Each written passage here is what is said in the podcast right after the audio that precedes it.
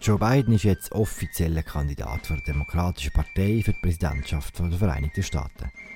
Wie ist seine Krönung genau abgelaufen? Und funktioniert es überhaupt, eine Convention während Corona? Und damit herzlich willkommen zu einer weiteren Folge von Entscheidung 2020 im Podcast von Tamedia zu den Wahlen in den USA. Mein Name ist Philipp Loser, ich schwätze hier mit Alan Cassidy, im US-Korrespondent von Tamedia. Alan, normalerweise, wenn alles normal wäre, wärst du jetzt in Milwaukee und würdest uns ein Foto vom Bronzy Fonts schicken. Das, auf das haben wir schon seit einem halben Jahr gefreut. So eine recht lustige Statue, bitte alle googeln, die das nicht kennen. Stattdessen hockst du in Washington. Ja, es tut mir leid für dein Foto. Ich kann dir gerne schicken, wie ich vor dem Sofa sitze, so beim Fernsehen schaue. Ähm, so geht es jetzt halt wirklich allen. Das ist ein bisschen, also auch persönlich ein bisschen Frust, oder? Als Korrespondent willst du die grossen Momente selber miterleben. Äh, so eine Convention ist ein grosser Moment in einem, in einem Wahlkampf, auch wenn die Bedeutung sicher wahrscheinlich für Politiker und Journalisten größer ist als für die meisten Amerikaner, aber trotzdem ist es ein grosser Moment und äh, alle, in dem Sinn, zumindest alle Journalisten jetzt, verpassen das jetzt, weil es ist für alle gleich. Man sitzt vor dem Fernsehen und schaut sich das einfach von daheim an, mehr oder weniger. Ich hoffe mit einer Krawatte umbunden. Natürlich, Krawatte und Pyjama. Komm, los mal, wie es angefangen hat.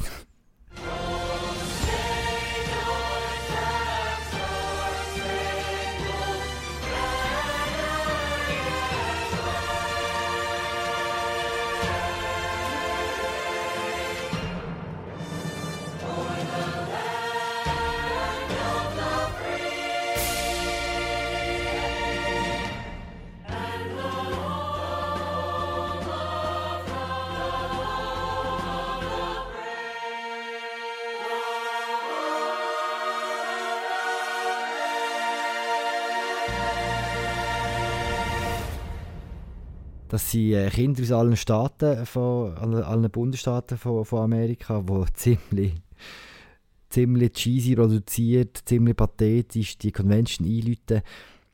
Der Ton, der dort gesetzt wird, das ist schon, an dem erkennt man, dass eine Convention äh, stattfindet. Es ist schon auch mehr so eine Party, sollte es eigentlich sein, oder? Ja, genau. Also jede Convention, denke ich, hat zwei Ziele. Das eine ist, möglichst das Bild abzugeben von einer geschlossenen Partei, einer Partei, die begeistert da ist für einen jeweiligen Kandidat und wo es keine Streitereien mehr gibt.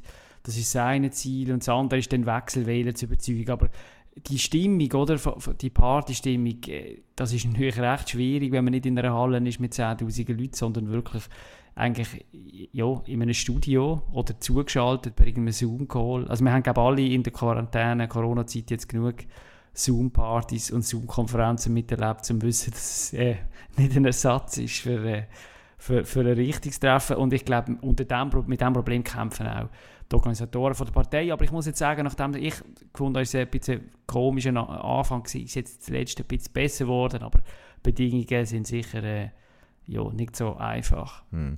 Bleib mal kurz im Inhalt. Der erste Punkt, den du angesprochen hast, ein Bild von der Einigkeit äh, da abgeben. Gelingt das der Partei? Das ist wahrscheinlich fast noch einfach, wenn man alles kann, kann zuschalten oder? Also ehrlich gesagt, dürfen man sich gar nicht vorstellen, wie die Convention würde aussehen, wenn jetzt so wäre, dass man, was ja zeitlang befürchtet wurde, dass man vielleicht im Sommer noch gar keinen wirklichen Kandidat hat, oder dass es irgendein enges Rennen ist, noch, noch nicht ganz entschieden. Ich weiß gar nicht, wie das logistisch gegangen wäre, einen normalen Parteitag durchzuführen unter so Bedingungen. Jetzt ist es ja so, dass der Biden eigentlich schon seit langem feststeht, dass de facto Kandidat und, und das macht das Ganze äh, natürlich ein bisschen einfacher. Ist auch schon anders gewesen, oder? Vor vier Jahren zum Beispiel. Auch eine weitere Geschichte, oder? Ich meine, es gibt viele historische Conventions, wo, wo wirklich auch Sachen entschieden worden sind und wo Sachen unerwartete Drei bekommen haben, eine neue Richtung.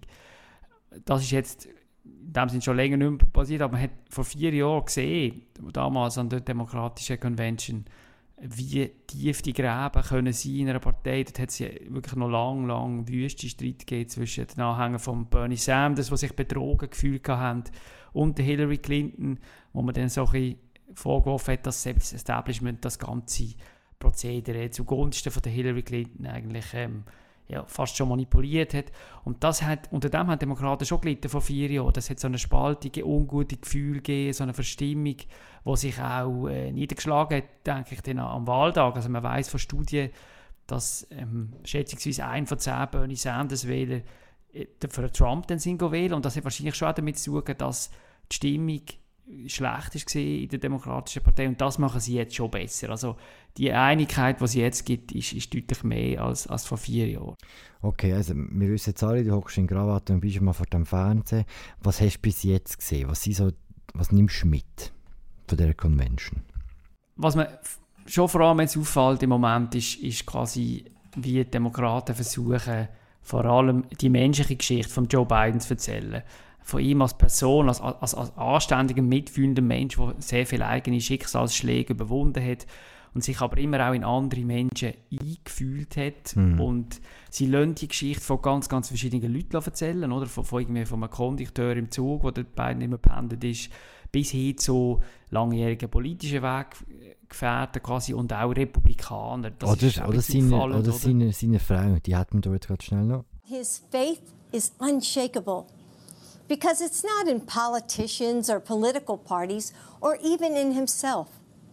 It's in the providence of God. His faith is in you, in us. Genau, das ist Jill Biden. Gewesen.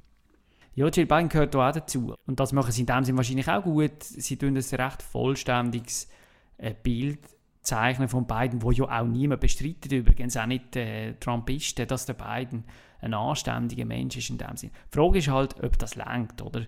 So die Charakterdiskussion. Politisch wissen nie. Ja, es ist schon so, bis jetzt ist das hat wirklich klar überwogen, oder? Also Inhalte sind bis jetzt nicht sehr viel da gewesen. Das ist in dem Sinne auch nicht sehr überraschend. Eben, eine Convention ist ja in erster Linie ein gigantisches Infomercial für Leute, die sich sonst nicht so mit Politik beschäftigen, die dann aber drei Monate vor der Wahl einschalten und ein bisschen etwas, eine Story verkauft bekommen über den jeweiligen Kandidaten. Und der Biden ist zwar schon ewig da, oder? Sind mehr als 50 Jahre in der Politik, aber viele Leute haben von ihm jetzt nicht ein genaues Bild. Sie wissen die Eckdaten, oder? Mal Vizepräsident von Barack Obama, alter weißer Mann, macht ab und zu einen Ausrutscher, ist aber noch nett und so. Aber sonst wissen sie nicht viel. Und, Demokraten versuchen natürlich jetzt in der Convention das Bild zu zeichnen. Aber ich glaube schon, dass das, was du ansprichst, Alve, also, wenn er dann seinen Auftritt hat, dann wird er irgendwie etwas inhaltlich schon sagen müssen. Oder eine Art Programm, eine Art Angebot an die Wähler. Äh, was macht er konkret oder was sind seine Vorstellungen? Wie genau will er es besser machen in der Corona-Krise? Was macht er für die Wirtschaft? Da, da langt es nicht einfach zu sagen, ich bin nicht der Trump, ich bin ein netterer Sieg. Äh, das ist wahrscheinlich dann zu wenig, oder? Mhm. Wie groß ist denn jetzt das Interesse an diesem Anlass? Das sieht man ja, wie viel einschalten und so. Ist das ähnlich wie zu anderen Jahren, wenn es auch physisch stattfindet, oder ist es weniger? Es ist, es ist nicht, eben nicht ganz einfach, das zu messen, oder? Weil jetzt diesmal viel mehr, also in der Zugriffszahlen auf den Fernsehkanälen sind ein bisschen tiefer als, als, letzte, als vor vier Jahren. Aber es ist nicht ganz klar, da werden all die Streams und so und dass die Leute auf dem Handy schauen und, und, und dass es über verschiedene Plattformen alles gestreamt wird, das ist dann nicht ganz genau erfasst. Also man weiß es ehrlich gesagt, stand jetzt noch nicht ganz genau, aber ich denke, grosso modo ist wahrscheinlich etwa ähnlich wie, wie, wie bei ähnlichen Anlässen. Hm. Ein grosses Thema ist ja logischerweise äh, die Pandemie, die Psyche und der Umgang damit. Es hat am ersten Oben von der, von der Convention einen Moment gegeben, den du beschrieben hast. Komm, wir hören schnell rein. I'm one of the many who has lost a loved one to COVID. My dad, Mark Anthony Urquiza, should be here today, but he isn't. He had faith in Donald Trump. He voted for him, listened to him, believed him and his mouthpieces when they said that coronavirus was under control and going to disappear. Sag, wer ist das? Was hat sie, was hat sie erzählt für eine Geschichte? Die Frau ist, ist äh, die heißt Christine Urquiza. Das ist eine 39 Jahre alte Frau gewesen, aus San Francisco. Die hat vor ein paar Wochen in einer Zeitung einen Nachruf geschrieben auf ihren Vater, der gleichzeitig auch eine Nachlage war an Trump. Und Demokraten haben das gesehen und haben das jetzt aufgegriffen und ihr ein bisschen Plattform gegeben. Und das ist, ich fand, das ist eindrücklich, weil es halt recht authentisch war und weil es die Lebensrealität jetzt von vielen Amerikanern in den letzten Jahren beschreibt. Sie sagt, ihr, ihr Vater, der, der hätte an Trump geglaubt, der hätte ihn gewählt, der hätte auch geglaubt, dass Corona gar nicht so schlimm sei, dass nur Hochrisikogruppen irgendwie sich irgendwelche Sorgen müssen machen, dass alles verschwindet. Und der Vater von ihr ist dann äh, rausgegangen in eine Bar, hat sich angesteckt ist, und ist dann gestorben und hat ihr Scheins, äh, so wie sie es beschreibt, am Sterbebett quasi gesagt, dass er sich verroten fühle von Trump. Und das ist natürlich ist, äh, ist, ja, ist äh, eine eindrückliche Anklage an Trump. Hm. Und einfach so auf den ernsten und dramatischen Moment dieser ganzen Veranstaltung. Was auch sehr große Schlagzeilen gemacht hat, ist, ist äh, die Rede von Michelle Obama. Die ist interessant gewesen, gleichzeitig jetzt recht viel äh, Text gegeben dazu, dass das Verhältnis zwischen den Obamas und den beiden vielleicht gar nicht so gut ist. Ist das so? Und da sie einfach quasi ein bisschen Show machen für ihn da an der Convention. Ich glaube, das betrifft weniger Michelle Obama, sondern eher das Verhältnis zwischen, zwischen dem Präsidenten, dem ehemaligen, und Joe Biden. Und ich weiß nicht, ich denke nicht, dass da jetzt ein riesen äh, Graben besteht. Das, das sind ein bisschen Insider-Geschichten. Ich denke, am Schluss ähm, ist, dort äh, gibt es nicht wirklich eine Differenz. Oder? Und Obamas, oder der Präsident Obama, glaube vor allem, der weiß natürlich schon, dass Trump viel zunichte gemacht hat in den letzten vier Jahren von seinem Erbe quasi. Und er hat natürlich ein riesen Interesse, dass, dass der Biden gewählt wird und quasi, wenn nicht an das anknüpft, was er gemacht hat, dass er zumindest einen Teil wieder herstellt oder, oder sichert vom, vom eigenen Vermächtnis äh, von der Obama-Zeit. Also konkret zum Beispiel auch die Gesundheitsreform, die der Trump vergeblich versucht hat, äh, kaputt zu machen, hat daran geschliffen, hat einzelne Teile kaputt gemacht. Wenn er nochmal vier Jahre bekäme, dann müsste man wahrscheinlich davon ausgehen, dass, dass noch mehr von dem würde verschwinden und ich glaube, also da gibt es jetzt wirklich eine, eine, substanzielle Differenz zwischen denen. Hm. Trump ist ein gutes Stichwort, quasi ansatzlos, geht es nachher weiter mit der äh, Convention von der Republikanischen Partei. Wird das in, in Form und Inhalt ähnlich sein, wie das, was man jetzt kann schauen für die Demokraten? Über die Republikanische Convention weiß man wirklich noch nicht so viel. Das hat vor allem damit zu dass der Trump ja ganz lange versucht hat, zu sagen, wir machen das anders als die Weicheier bei den Demokraten, die früher gesagt haben, sie machen nur eine virtuelle Convention, wegen, weil sie so Schiss haben von Corona. Und die haben ganz lange eigentlich eine richtige, einen richtigen Parteitag geplant. Zuerst in North Carolina, dann in Florida und dann haben dann auch müssen absagen. Und die sind ein bisschen hinter drin mit der Planung. Ähm, darum weiss man nicht, also auch wir Journalisten, wir, wir wissen jetzt, Stand jetzt noch nicht sehr viel über den Ablauf wahrscheinlich wird der Trump seine eigene Nominierungsrede, also Acceptance Speech, wird im Weißen Haus halten. Und das ist ziemlich speziell, weil eigentlich gibt es ja wirklich die strenge Training zwischen, zwischen dem Amt vom Präsidenten und, und, und, seiner eigenen Wahlkampagne. Und das ist halt so ein weiterer Normenbruch, dass der Trump dann eigentlich Wahlkampf aus, aus dem aus dem Weißen Haus macht. Die Amerikaner sagen einmal the People's House, oder? Das ist nicht, gehört nicht dem Präsidenten, sondern eigentlich den Leuten. Und ja, äh, ziemlich sicher wird er das von dort machen. Und sonst weiss man noch nicht sehr viel. Also, aber ich glaube, es wird schon interessant sein, zu schauen, wer die Republikaner sonst noch so aufbieten. Mhm, Im Sinne von was? Also von Prominenten oder von was?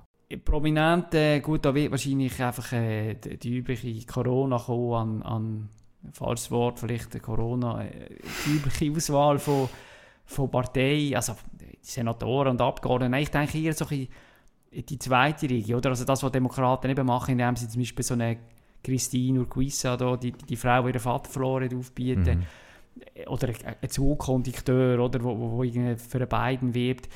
Man hätte jetzt können lesen, dass zum Beispiel die Republikaner, ähm, das haben vielleicht auch viele Zuhörer gesehen, dass das virale Video vor ein paar Wochen von dem waffenschwingenden weißen Bärli in St. Louis, wo sich vor ihr Haus gestellt hat mit der Pistole, weil der Black Lives Matter äh, Protest durchgegangen ist.